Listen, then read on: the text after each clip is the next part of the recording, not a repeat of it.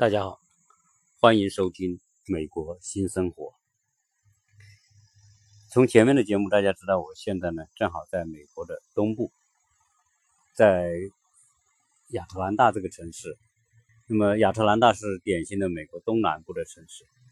我来到这边之后呢，当然有朋友告诉我说，亚特兰大呢，呃，相当于中国的二线城市。当然，在我的印象当中，亚特兰大是一个非常大的城市，因为在一九九六年。亚特兰大举办过奥运会，那个时候我们都很关注这个新闻，所以呢知道有亚特兰大这个城市，而且也间接了解亚特兰大是一个非常不错的一个城市，因为有很多世界五百强的总部，有十几家世界五百强的总部都在亚特兰大，所以呃再加上呢亚特兰大的机场也是美国东南部最大的机场，所以我一直认为亚特兰大是一个非常大的城市，但是他们告诉我这是个二线城市。好，不管怎么样呢，现在我们到了美国的东部，基本上属于东部沿海吧。那么就有一个问题了，就是原来我们住在洛杉矶呢，是在西部沿海，那么这边亚特兰大是属于接近东部沿海。那么在美洲大陆这两边，美国的东海岸和西海岸到底有什么区别？所以我我想呢跟大家去聊一聊，就是说第一印象的感觉上的区别，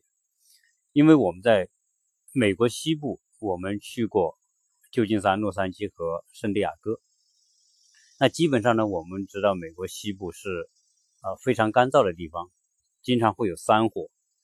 经常呢，我们看到山上是光秃秃的，或者山上就是长满那种黄色的那种已经枯萎了的草啊。基本上我们看到的山坡就是光光秃秃的山坡啊。那么感觉到缺少。活力缺少绿色植物，绿化也不好，然后经常还有雾霾，像像洛杉矶经常是有雾霾的，因为它有山在那边阻挡着，所以啊很多的这种颗粒物挥发不掉啊，吹风吹不掉，那就会囤积在洛杉矶的那个那个城市北边那座山的山脚下，经常看到那种蒙蒙的，类似于我们中国的雾霾的情况。啊，而且呢，在西部呢会比较干干旱，那么东部呢完全是另外另外一番景象。那么东部的景象是什么呢？就是说，我们当我们来到这边的时候，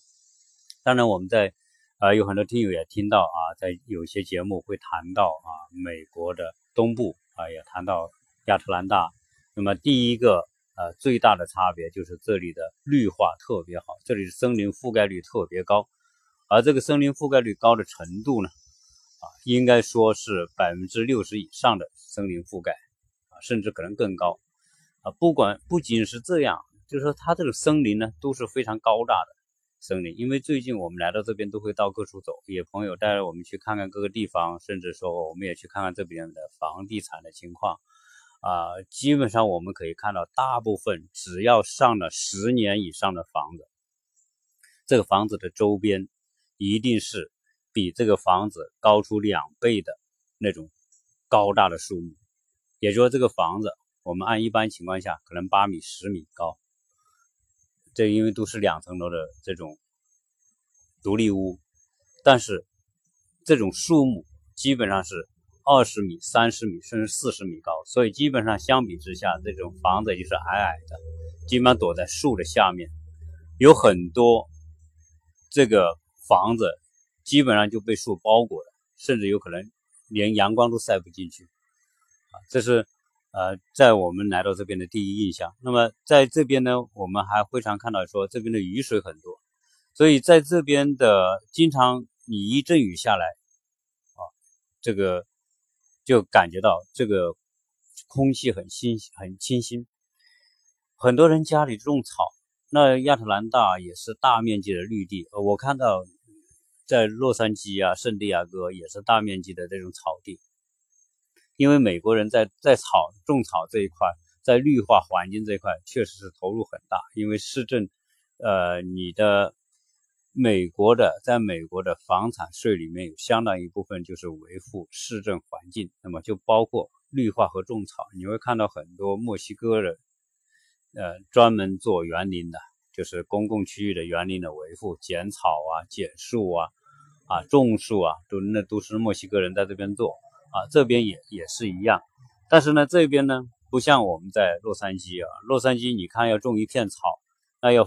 那个投入很大，不光是说人工投入，最关键是水的投入，因为它本身降雨量很少。洛杉矶一年下来的降雨量可能不会超过十几二十次，可能下有的就是就是下一小阵雨就没有了，所以它降水量非常少，可能就是接近那种戈壁滩沙漠的呃那种降水量，可能就是几百毫米的一年。那么这样的话呢？在洛杉矶，你要养一片草地，你必须是有浇灌系统啊。所以洛杉矶种树的、种草的成本、维护成本都是特别高。如果你没有没有浇灌系统，那你可能喷淋。那浇灌有很多种，有一种是埋在地下的，就是在根部啊，它一渗水出来，定用用那种控制器控制啊，定时它就浇水。有的人就是喷洒。啊，那种在空中喷洒，我们看到在洛杉矶大量的那种足球场，就是那种小孩活动的那种大面积的足球场，那就是定时就是喷浇灌的那种系统，那那个水的消耗量是很大的。但是呢，在亚特兰大这边，基本上呢，很多草地是不需要这种浇灌系统的。我看我们很多朋友家里的门口的草啊，就没有这个浇灌系统，那有的也有。有的就没有啊。总之来说，这边本身降水量就地面地表的水的储存量就比较高，所以呢，一般情况下，它可能隔个十天啊，一个星期降一次水，这种草地它都不会死掉的。但是在但是在洛杉矶，如果你没有浇灌系统的话，你种草是种不活的。就被你种活了，那么可能一个星期这个草就晒晒干掉了啊。所以这是。因为说东部呢，它降水量充沛啊，西部降水量就很少，这是啊东西海岸的一个很大的差别。当然，从地理位置来说，因为美国呢就是一个呃，就你接近一个方形的一个它的美国的主体啊，美国的大陆这一块接近一个方形的这么一块，洛杉矶正好在美国的西南角啊。我跟大家讲，就说南加州就是美国的最西南角。那么最西南角两个城市，一个洛杉矶，一个是圣地亚哥，是比较大的。当然再往北就是旧金山，那是属于北加州了啊，基本上是在西海岸的中间地带了。那么亚特兰大呢，又很巧，它是在美国大陆的东南角啊。当然，嗯大家会说，哎，东南角不是佛罗里达吗？那个伸出来的长长的一条插在那个。加勒比海那一条吗？对，那个也是美国东南，但是美国主体的大陆的东南角正好就是乔治亚州啊。那么亚特兰大就是乔治亚州的最大的都市群，那么正好它在美国的东南部。呃，曾经在美国殖民地时代，美国独立之前殖民地时代，乔治亚州是美国十三个东南东部。殖民地的最南边的一个啊，所以呃这边呢，它的历史也会比西边的历史久，因为它在在殖民地时代，它这边已经开始开发了。好，那么我们再聊聊说美国东西海岸的一些一些其他的一些区别吧，差异吧。那我们刚才讲了西海岸呢，它是干燥的气候，但是西海岸虽然干燥。但它有个特别好的好处，实际上它的一年四季都非常的暖和。那么冬天它也不冷，夏天它也不热。呃，大家说沙漠怎么会不热呢？对，沙漠它的白天在日照充分的时下，在太阳底下白天还是很热的，可能你站在太阳底下四十五度、五十度都有可能啊。但是只要你在阴凉的地方，你就会觉得很舒服，不会觉得那种闷热，也不会觉得那种。那种身上就是出汗的感觉，所以这是在在加州一个最好的感觉，就是在气候上它很干爽，干爽还带来另外一个好处，就是什么？就是那边蚊虫特别少。因为什么？你知道这个蚊虫的繁衍是需要潮湿、需要低洼的水坑、水分多的地方，但是它那边就干旱，没有水分，没有地方积水，没有地方积水，这些虫子的繁衍，它的虫卵就没有没有地繁衍的条件。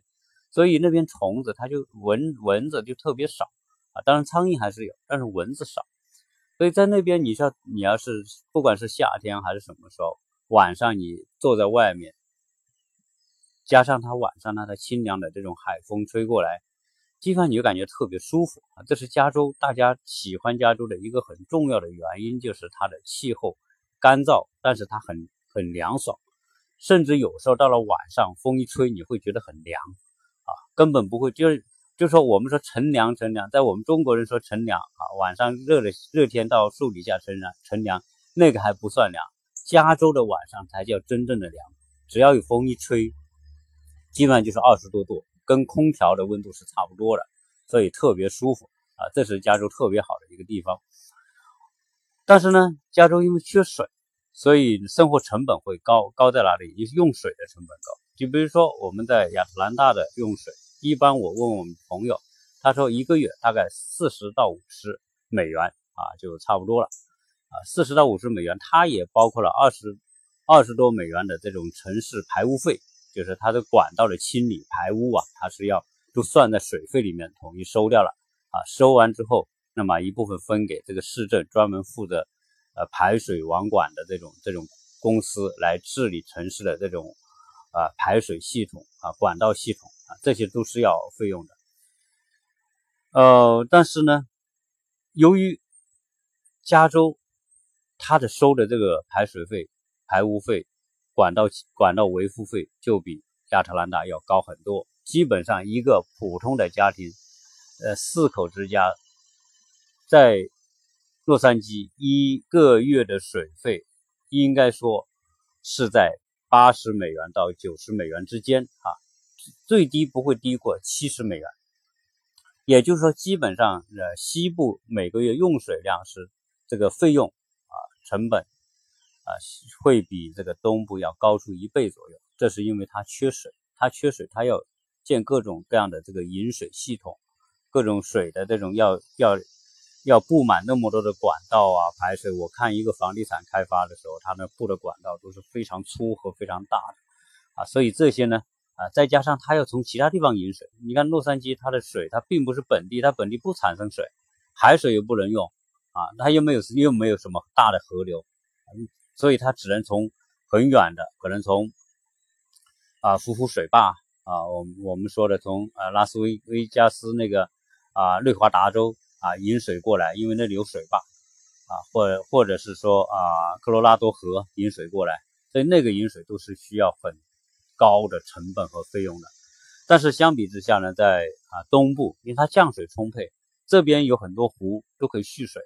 那么这边的这个呃湖分布完之后，这些水呢就变成它的饮用水源，所以它的这种啊成本获得水的成本要比西部低很多，这是一个很大的区别。再加上我刚才讲的，就是说因为它降水量充沛，而且很均匀，它一年四季可能都有降水的时候。所以这边的树长得特别好啊，基本上你放眼望去都可以看到那几十米高的那种大树，而且一层叠一层。我现在坐在我朋友家的一个阳台上，我放眼望去就是树木树的屏障。等一下我拍个照放在这个节目的这个呃介绍里面，你就会知道，在东部，不管是实际上我在东部也去过地地去过，比如说新泽西啊啊，去过纽约，去过华盛顿。啊，去过波士顿，啊，到过，那是北边，美国东北部。我现在待的亚特兰大是南部，基本上整个东部的这个这一条地带，它都是差不多的。那这样一来呢，就是说，我们可见美国东部的绿化是非常的棒啊，非常的环境、自然环境和条件，那是没得说啊。当然，相比之下，由于加州的光日照时间很长，所以呢，加州。虽然它缺水，但是很奇怪，它它就是借助这种阳光啊，它是加州是美国最大的水果生产基地啊，美国最好吃的水果基本上都处在亚加州，特别是加州的橙子，加州的那种什么提子、各种葡萄、各种其他的水果、柠檬啊，那是多的去了，而且都很甜啊，这是它因为它阳光充沛，相比之下，东部的水果。反而没有加州那么丰富、那么丰富、那么糖分多、那么好吃啊。那在我们讲到这个东西部的区别，那当然这个地理从地理上来说啊，一直有一个很奇怪，为什么东部在一块大陆，在整个地球上啊，如果是一块大陆，它东部它自然的绿化环境就会比西部好。哎，这个时候你们可以，我们打开世界地图看看，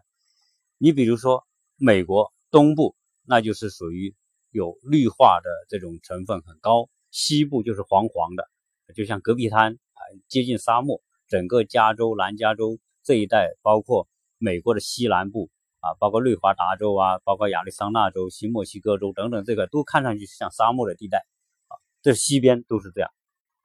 那么再往地球的另外一端，你看，在在非洲的北部也是大沙漠啊，撒哈拉大沙漠啊，包括我们说中东都是沙漠地区啊，那是靠西边。但是呢，靠亚洲大陆的东边，像中国的东南沿海，哎，也是绿化很好，树木植被都很好。但是西边就不行。那么我们再看看啊，澳大利亚，你也看到，你打开澳大利亚地图看看，澳大利亚的东部和东南部，哎，它是有绿色植被的。但是澳大利亚的西边就是戈壁滩，就是沙漠。像澳大利亚西边有个城市叫佩斯，那就是沙漠啊，这就很奇怪啊。地球上的这种地理环境里面，西边就是沙漠，东边就是嗯这种植物、树木、森林茂密。啊，当然，这个后来我查了一下资料，是因为什么呢？因为地球的这种这种高压带，地球的高压带正好在哪里呢？在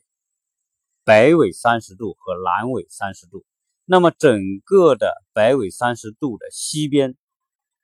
都是什么？都是属于高压带控制。高压带控制的地方，它就不降水。为什么？因为水分从赤道，大家知道，从赤道受热。水分升起，所以赤道水分升起的地方，就是空气凝结是水珠，所以在赤道它有很多的降水，在赤道的地方就有很多的热带森林，对吧？因为它水分上升到空中凝结降水，所以在赤道整个这一带有水。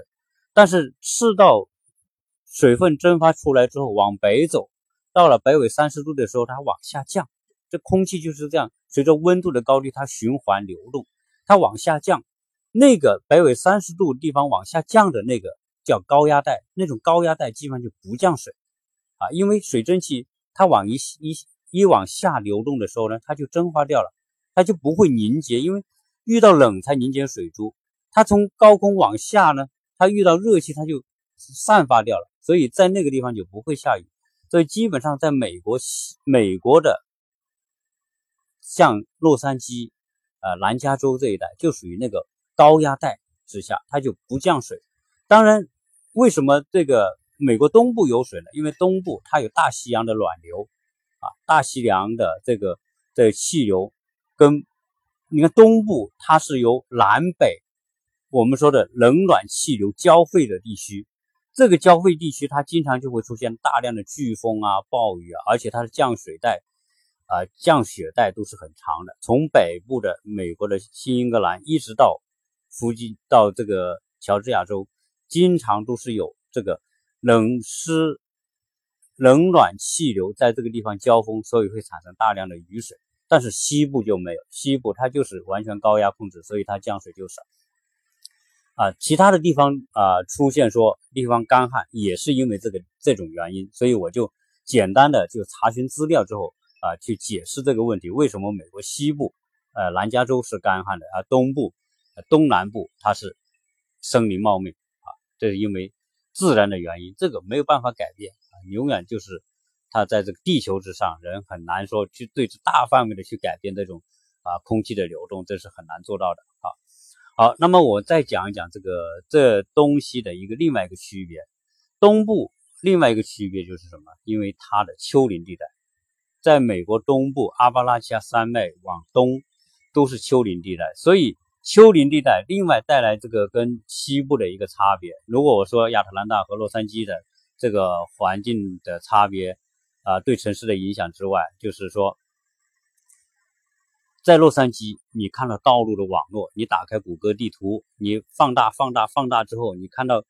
洛杉矶的这个地图，那个路就是方块。就是像豆腐似的切方块，不停的切，啊，基本上城市里面都是以方块，所以在洛杉矶开车很好开，你不用怕迷路。你说你要你只要记住你要去的地方是东西南北，然后现在汽车上都有个呃指南针，告诉你是东南西北，你只要照着那个方向走，你基本上大同这个不会差太远啊，就是说你不会说这条路最后说哎走错了我要倒回来，不存在，你走错了你就继续调调转方向。朝那个，你说东北，你就朝东北那个方向，最后靠拢，最后都会到达你要的那个地方。但是在美国东部就不一样，因为它是属于丘陵地带。所谓丘陵地带，它修路的时候，它没有办法像西部一样，戈壁它是平整的。特别是我们到亚利桑那那种戈壁，你要修路，基本上就车可能很快就修完一条路，因为它就是平坦的。你只要把路基一打，把柏油一浇，